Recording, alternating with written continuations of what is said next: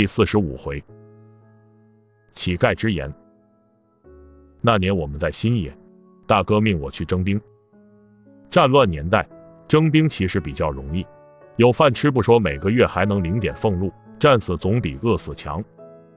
但我征了三天，却只征了几百个人，觉得很纳闷。新野虽然不大，按后来许树的话来说，新野也就是个屁大的地方。当然，他的话有些夸张。谁的屁股也不可能有那么大，但新野的确是个小地方。但再小也不应该就征这么点兵啊！当年我和大哥讨伐黄巾军时，没钱没粮没名没望，还一天征了五百呢。我越想越奇怪，于是便走到街上看看到底是怎么回事。正走着，忽然一个乞丐引起了我的注意。大街上乞丐很多。但这个乞丐却和别的乞丐不同，一般的乞丐都是蓬头垢面、衣衫褴褛的，他却白白胖胖的，穿的也很整洁。要命的是，他的气质还非常好，往那一坐，有种君临天下的气势。要不是他面前摆着一只破碗和身边的那根打狗棒，没有人会认为他是一个乞丐。我越看越纳闷，忍不住走过去。他见我来了，却也不抬头。我掏出几文钱丢在碗里，他也不道谢。我越发觉得有意思，低下身来问他：“我给你钱，你怎么不谢我呢？”那人这才抬头看了我一眼，说道：“钱是你的，你想给便给，我为什么要谢你呢？”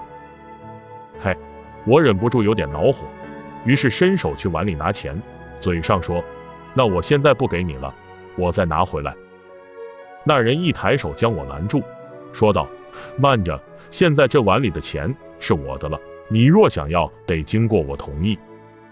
我怒极反笑，你这乞丐还真赖皮。算了，我也不跟你计较了。我索性也坐了下来。你好胳膊好腿的，为什么不去当兵而做乞丐呢？坐下以后，我问他，那人反问我，好胳膊好腿，为什么就不能做乞丐，而非要去当兵呢？他这么一问，我倒愣了。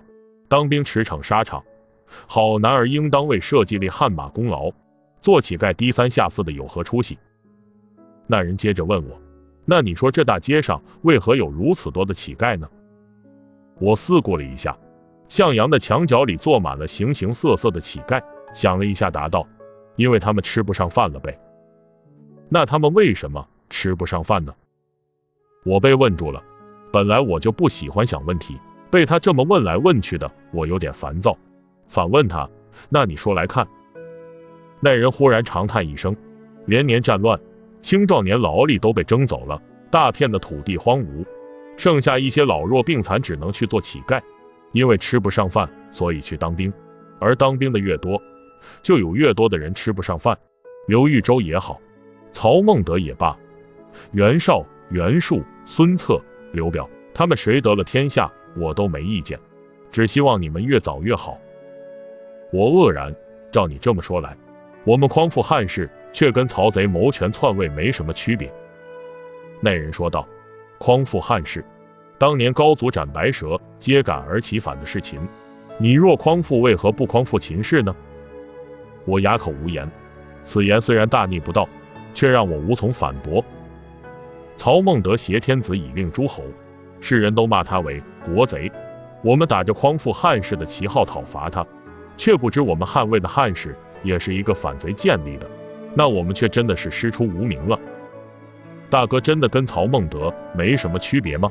匡复汉室真的无足轻重吗？我坐在人来人往的大街上，却听不到任何声音。